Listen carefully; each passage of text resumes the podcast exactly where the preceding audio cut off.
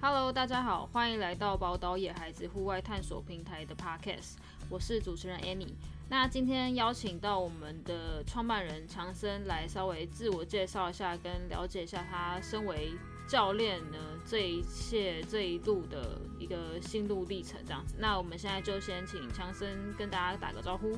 好，大家好，我是强森哈，我我是宝岛野孩子的创办人。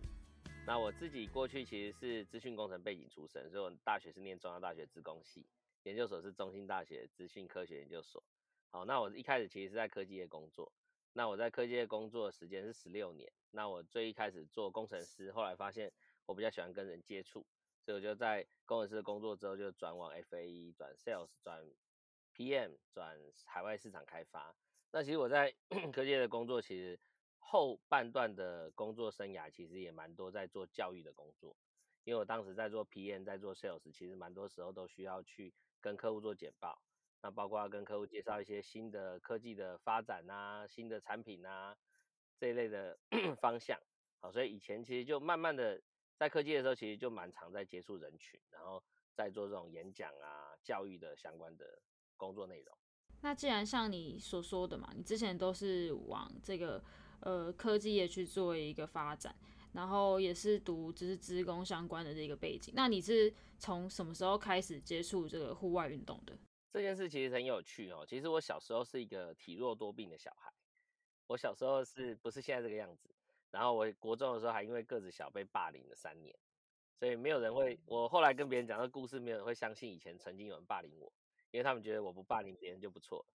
但是以前我真的不是长这个样子哈。那我自己是因为从小身体其实很不好，然后我以前又很宅嘛，所以其实我后来是因为身体不好的关系，所以我爸妈送我去游泳，所以我其实小时候有有多少接触一些运动，所以也有游泳泳啊，然后有时候去跟朋友打打球啊，然后我自己身体开始好转，就是从游泳开始。那后来因为我被霸凌嘛，所以我后来就学了很多武术，包括柔道、跆拳道、合气道、太极拳、国术，就学了很多的运动。那在这些运动中，我就慢慢让自己身体比较。健康，可是真正开始转化我往户外运动的契机，其实是在我二十六岁的时候。我当时因为我大学同学的邀约，去参加了一个纳卢湾滑雪的滑雪团。那当时的我其实也没有什么多擅长运动，因为过去其实我从来就是一一直都是胖胖的嘛，所以其实运动并不是我的专长。那接触滑雪运动，我运气很好，是我二零零六年接触滑雪，那一年我又接触了呃潜水。好，所以我同一年又潜水又滑雪，那我就发现哇，潜水好漂亮，海底世界好美。然后滑雪让我发现哇，高山上好漂亮，滑雪又刺激，然后又吃美食，然后泡温泉，然后看美景，哦，我觉得实在是太棒。所以我当时同时爱上了潜水跟滑雪。但是后来为什么我选了滑雪呢？因为潜水实在太花钱，滑雪实在太花钱。但是我后来两项只能选一项，我就选择比较刺激、比较好玩、风景又美，又可以泡温泉。吃美食的活动，所以我就从二零一六年开始，我就开始爱上滑雪。哦，那你那时候接触了潜水是水费吗？还是自由潜水？没有，当年没有自由潜水，所以我当年是水费潜。所以这个很有趣。我一开始接触滑雪是 ski，可是我后来其实几乎都玩 snowboard。那我一开始接触水潜水是水费，可是我现在都玩自由潜水。其实我为什么会喜欢滑雪？其实滑雪这件事情对我来说，我就觉得滑雪真的是很很。呃，滑雪是我玩了这么多运动唯一一个要刺激又很刺激，要体力又消耗很大，可是又很轻松的活动。怎么说呢？因为你上山是搭缆车，然后你下山的时候是往下滑。虽然那个往下滑过程你需要平衡，需要一些肌耐力去滑行，可是它相对于像什么跑步啊、骑单车啊、爬山啊这些，其实它相当相对于是真的比较轻松。那再来呢？滑雪还有一个特点，就是它虽然会流汗，可是你不会脏脏臭臭的。原因是因为你在的环境是很冷的。好，那这个很好玩呢。我有很多人会问我说：“哎，我很怕冷，可不可以滑雪？”滑雪一点怕冷都不用担心，因为滑雪超级热。我们在室内的时候有暖气，然后我们穿好雪衣出去呢，虽然外面是天寒地冻，可是因为我们穿着雪衣，再加上我在运动的关系，所以其实那个环境会让你运动的很舒适。好，那一开始我第一次接触，我一开始其实前两次都是接触 ski。那我自己以前因为那时候为了滑 ski，我后来还跑去滑直排轮跟冰刀。那我在这过程中，我觉得哦，ski 蛮好玩的哦，ski 就是速度很快，然后上手也很容易哦。那个绿线啊、红线啊，你如果开始并腿之后滑起来，哇，很舒服，很舒服。可是为什么后来转 snowboard 呢？因为我就是觉得别人拿着 snowboard 看起来很帅，呃，而且而且我就是很向往，就是哦那种很帅的人就会在浪上冲浪啊，在路上滑板啊，然后拿着雪板在雪地在喷雪，然后在那边跳起来抓板，我就觉得哇实在是太帅了。那你也知道，当时我就是个宅男嘛，然后那时候也没有就是也没有女朋友，然后又是宅男，就当时的那个那个科技科技宅男三宝。啊，就单眼、单车、单身，我全部都有啊，所以所以当时就觉得哇，这个滑单板实在太帅了，我也好，我好想这么帅，好想这么帅之后会不会有那个女生会看上我？那当时的想象了哈，所以就我就转成了单板，因为我觉得哇，单板教练那个滑单板每个看起来都好帅，所以就开始滑单板。那像你接触了这么多户外运动嘛，那你怎么会想要从玩家变成教练呢？其实我从滑雪之后回台湾呢，我就为了滑雪这件事情，我就开始疯狂玩什么，我玩直排轮，玩冰刀，然后我后来为了玩那个 snowboard，我就开始玩蛇板，玩长板，玩漂移板，玩滑水板，然后玩长呃那个长板，我还跑去练 dancing，跑去练下坡，然后中间我那时候就有接触冲浪滑板，二零零七年的时候，然后我就是玩各种板，然后沙板，啊，就是只要有板我都玩。那回台湾之后，接触这么多户外运动之后，就哇，我觉得实在是太好玩了。然后就就后来就不只是爱上滑雪了，而是什么我都爱了。然后呢，但是因为我就讲了嘛，我是个宅男嘛，我身边都是资工宅，我要找人家出来玩都没人要理我，因为每个人都都在家里打电动哦，所以我就我就只好说好吧，那既然没人跟我玩，我就弄了一个社团叫台北野孩子。那当时这台北野孩子社团是因为我们当时有一群滑雪的朋友一起出来玩。然后我还印印象中很深刻，就那时候有一个朋友，他现在还就是他们的社团叫一头热。为什么一头热呢？因为我们就是玩什么就一头热，玩什么都一头热。啊，那时候我们就一群人出来玩，出来玩之后，哎，后来就有朋友说，哎，我们好像野孩子，我们就大家都是很野很野的小孩。我们虽然年纪很大，可是我们就是很野很野的小孩，所以哎，野孩子这名字不错。所以我想说，哎，那我用个台北野孩子的社团，以后我只要想要找人出来玩，我就在上面约人。对，所以我只要。每次有遇到新的朋友，我就丢进社团。每个每次遇到新的朋友就丢进社团。那我每个礼拜要去哪玩，我就放社团，放社团，放社团，就这样慢慢累积，累积，累积。现在有三千多人了，好，所以当时就大概就是哎，慢慢的几十人，拿一百人、两百人。那可是里面的人就是大家都会一起出来玩。好，那为什么会后来我就因此变教练的原因，是因为我自己就一直揪人玩。那我自己就是像夏天的时候，除了揪人冲浪，好，什么沙板，然后浮潜。露营，然后那时候还有约溯溪、爬山，哈，各种的户外活动。然后呢，可是我发现，哇，我每年要出去滑雪，然后这个滑雪的过程，哇，又这么好玩。然后好多朋友都来问我滑雪的知识，哎，可是我每次回答他的问题，我都很怕，哎，我会不会乱讲？我如果讲错怎么办？会不会被人家那个公干？那我就觉得说，好吧，对啊，那既然那既然，哎，那么多人都会来问我滑雪的知识，那么多人想问我说，哎，滑雪很好玩，那我想跟你去滑雪。哎那我应该要把这滑雪的东西要研究的更透彻，好，所以我就是因为这样的契机，所以我就一直上课，一直上课，一直上课，到二零一零年，也就是我滑雪第五年，我就考了滑雪教练证。对，那滑雪教练证这个目的呢，其实就只是因为我想要分享更专业的、正确的知识给想要来滑雪的朋友，所以我就考了滑雪教练。那想，那你成为滑雪教练之后，下一个成为的教练是？哪哪一个方面的？其实我滑成为滑雪教练之后，因为我就开始疯狂玩各种运动，嗯，所以我后来就又考了一次救生员，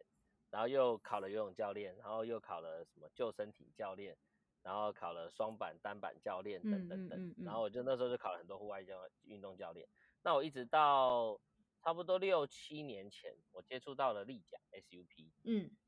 然后当时接触到 SUP，其实那时候很好玩，是我们有一个滑雪的朋友。啊滑雪的朋友，他买了一个红桨的立桨，然后买了这个红桨立桨之后呢，我们大家就十几个人玩一艘立桨，嗯哼，所以我们我们当时很狂，就是五个人在板子上 坐着滑，然后其他人在水里面游来游去，好，这是一个就是一个乱玩的状态，对，哦，那在那个过程中，其实那时候就觉得，哎，立桨好像蛮有趣，然后玩了两三次之后，觉得好像有点无聊，不知道要干嘛，然后就乱滑，然后就乱滑，就觉得好像很无聊，然后就没什么好，没什么挑战性，也没什么好玩，然后我就就放弃了，我就没有玩，继续玩立桨。嗯哼嗯。哼，然后又过了三年左右，又过了三年左右，就有一个有一个学友，我叫修红，他就他就有一次约了我们去滑金山竹台屿，嗯哼，然后那次金山竹台屿呢，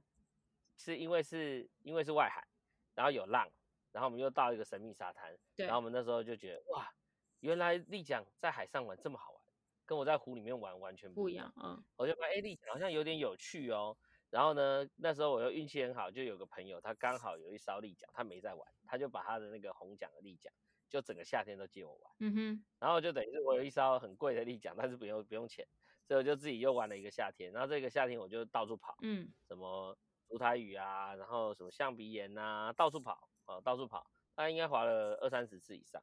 一个夏天大概滑二三十次，反正不用钱嘛。嗯然后就滑了二三十次，觉得哦，原来这么好玩。然后呢，我在万里的翡翠湾，然后就用了那个立桨冲了浪，对，从此就爱上。然后我就发现，哇，原来立桨不是我以前想象中这样。对，原来它到外海这么漂亮，外海这么好玩，它还可以冲浪。嗯哼，然后就因为这样，我就接触了立桨。然后那一年呢，我也因为哎立桨越玩越好玩，我也希望立桨能够我能够更专业，所以我就考立桨教练。啊，就是这样因缘际会，我就变成立桨教练。了解。那你成为立桨教练之后，后面就越来认识越来越多的，就是教练嘛。那怎么会想要就是创立这个平台，就是让大家一起来共用的感觉？呃，这个其实很有趣哦，因为其实我在成为立奖教练后，那时候我刚好我其实一直在科技业工作。那我那时候看见，因为我在科技业的后期，其实看见蛮多科技业的平台的设立，嗯所以你看很多那个传统产业，什么在地小农也靠很多什么生产履历什么有的平台，就让他们曝光了。然后还有很多旅游平台，还有很多餐饮的平台、轿车的平台、教餐的平台，哦，非常非常多的平台。你就发现为什么那么多人做平台生意？因为平台是一个很方便去串资讯流的地方。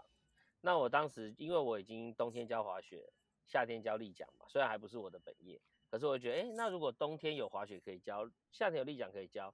有没有可能让教练夏天加冬天就可以活下来？嗯然后我就尝试着，哎，那我这样，我我是不是来弄一个什么样的东西，能够让户外运动的人在这上面又可以玩立桨，又可以玩滑雪，又可以玩滑板，又可以玩冲浪，什么运动都能玩。那这个东西到底有，到底是不是有人想要呢？我后来觉得，哎，好像蛮有趣。为什么？因为第一个是玩家们就像我以前一样，你可能想接触很多运动，你根本不知道找哪个教练，对，啊，你也不知道教练好不好，而且你要接触一个运动前，其实你没有什么知识，你也不知道该找谁。那有时候真的有时候会遇到很雷的，就嗯很糟糕。嗯那所以这时候呢，我就觉得，哎，那应该有一个地方可以传递正确的户外知识给大家。那第二个呢，是我看到很多立桨教练很可怜，因为立桨教练秋冬没饭吃，哦，可能要到处去打工。冬天滑雪教练，哎，夏天没饭吃，要到处去打工。嗯哦，那这样是不是很辛苦？然后这些教练们通常都回不去一般的工作，因为他还是想要在夏天的时候去海上，对，他还是想要冬天的时候去雪上。好、所以那既然有这么多人，他需要人来传递知识给他，有这么多教练，他需要去找客人，诶，那我们何不弄一个户外运动平台？我们让教练跟学员都可以在上面串接，教练分享他的所学、他的所能、他的专业，学员在上面学习到户外运动的专业知识，然后呢，他也能够更加安全、更加安心的去从事户外运动。诶，那这样的户外平台好像可以帮助这个运动产业做些什么，嗯哼，所以我就成立了宝岛野孩子的这个户外平台。了解。那现现在目前运行下来也是蛮多人是受惠的吧，因为我们现在流量感觉就是越来越越来越大，就是从刚开始到现在到今年，应该也是创立了两年，三年，三年嘛，对三年三年，对。对，三年，三年，对，其实越来越多人在加入我们平台啦。像我们最一开始其实就主要是我自己在使用嘛，那慢慢的，哎，越来越多教练进来了，然后我们也因为这个平台有更多客人，现在开始跟我们玩很多其他类型运动。那我嗯觉得这个是很棒的事情，因为大家在里面会真正了解到，哦，原来立桨是这样。像我们有好多，像我们从去年开始，我们开立桨教练班，对，有好多好多来考教练的学员，他一开始可能就是 有朋友会问笑他说，立桨有什么好考教练？立桨有什么好学的？嗯，然后他来这里学了两天之后，哇，原来立桨有这么东西可以学。对啊然，后这些人他就可以延伸去哎玩更多的东西。那一样，滑雪需不需要学？滑雪非常需要学。像我现在已经滑了我滑了十三年了，嗯可是我还是很多要学。嗯哦我还是每年都会加拿大进修，每年都会去日本滑，啊，因为有太多东西要学。户外运动都是一样，不管你是爬山，你是溯溪，各种户外运动，其实各种户外运动如果有专业的继续往前走的话，它才会更好玩。所以我们的户外运动平台呢，我也我也我们也在做更多的资讯分享，希望这样更多的资讯分享能够让更多人去认识各种运动。嗯，对，我们现在就是也要透过这个 podcast 让更多人认识很多我们的教练们，就是他们有各各有各的专业这样子，所以我们现在也是朝这个方向迈进。那你在身为教练的时候，你有没有遇过什么就是让你印象最深刻的事情？比如说学员的回馈或是什么之类的？其实其实会一直支撑我做教练工作，包括我自己在科技业，从前本来是兼职的滑雪教练，到后来为什么变全职教练？其实我印象最深刻有几件事情。第一个是我发现有非常非常多人，他非常非常害怕挑战，嗯因为我们从小的环境里面，让我们已经丧失了挑战跟失败的勇气。你只要做错事情，就会被别人骂，被别人笑。嗯哦，你滑不好就被别人笑，哦，你什么都会被别人笑，因为别人很喜欢批评你。嗯你只要一百分扣了一分，人家就会一直攻击那个一分的缺点。可是呢，户外运动不是这样的，户外运动是我们一起去滑雪的时候，你就发现哇，滑雪的过程，你学会了一招之后，好想分享给别人，叫别人也学会。学会之后呢，他就会也也也很帅。那教学中有好多好多的学生是一开始可能很怕嗯摔，很怕高，他觉得他平衡感不好，他觉得他平常不擅长运动，诶，可是他来玩嗯了滑雪之后，哇，他突然发现好好玩哦，哦，原来我也可以滑雪，哦，原来我也可以平衡，诶，然后回来台湾之后呢，他就因为这样，他开始从事其他运动。嗯哦我甚至有遇过女生，她本来就是完全不运动的哦，她从接触滑雪之后，为了想要下次滑雪滑得更好，她回来之后上健身房，然后就开始练跑步，然后开始练游泳，然后最后变成三铁选手。好、这个这种例子非哦常非常多，所以我觉得我会来做教练，其实我我最印象最深刻就是我真的帮助非常非常多这种人来挑战自己。我遇过最印象深刻的一个学员，他是非常非常害怕哦，怕到什么程度？在平地上，脚踩在板子上，我们只是请他从平地的雪地抬起他的脚放到板子上，完全不会滑动，而且我们还牵着他，他就哭了一个小时。他就只是因为脚要离开地面就哭了一个小时。可是呢，最后三天的课程，他可以从山顶上的黑线、红线一路滑到底。也就是说，三天的时间让他从一个完全心里有无限恐惧的人，嗯，他最后可以敢挑战自己，坐上缆车，从山顶上，从安比高原那个山顶下来，其实很长的一段路。嗯从这个山顶上，从最高级的滑道到中级滑道到初级滑道，一路滑到餐厅，他滑到饭店。我觉得这个是非常非常让我印象深刻的事情，而且我觉得因为这样的事情，让我更坚持想做教练这件事，因为我觉得我们这个工作是很神圣的，我们能够帮助更多人去克服他心中的心魔，而且在我做教练这十几年来，没有任何心魔是打不破的。我们一定每个人都会觉得这个我不敢，那个我不行，这个我不行。可是，在我教学的经验里，没有任何东西是你永远都会害怕的。嗯哼，你为什么还害怕的原因，是因为你还没有遇到好的老师对，教你怎么突破你恐惧的事情。嗯哼，嗯只要有一个好的老师带领你，你就会突破恐惧的事情。那这个东西呢，会影响你的一辈子。真的，它不只是让你学会一个运动而已，它会让你从内心学习到，哦，原来我可以挑战，诶，原来我失败没关系，原来我只要战胜昨天的自己就好。那嗯这样子的心情，这样子的面对挑战的勇气，会帮助你人生一辈子做任何事情，你都能够勇于挑战，接受失败，然后有一天你就会成功。好，那这是我做教练最深刻，然后也让我因此而更加坚持我要做教练的路。对，听完之后，就是大家有没有感觉，就是自己想要勇于挑战了呢？希望欢迎大家一起来加入我们，然后一起来认识我们更多的教练这样子。那我们今今天这一集就差不多到这边。那后续的话呢，会再继续邀请更多更多的教练来上面来讲一下他们自己的生平的故事啊，然后为什么会当教练啊，然后在在整个教学生涯上面有什么遇到什么很奇奇特的事情。那我们今天这一集就差不多到这边。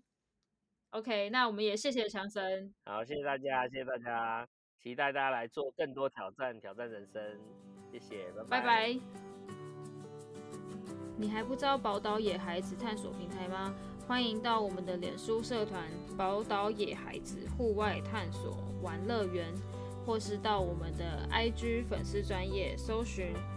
FWA 底线 TW，欢迎追踪我们，并跟我们一起野吧。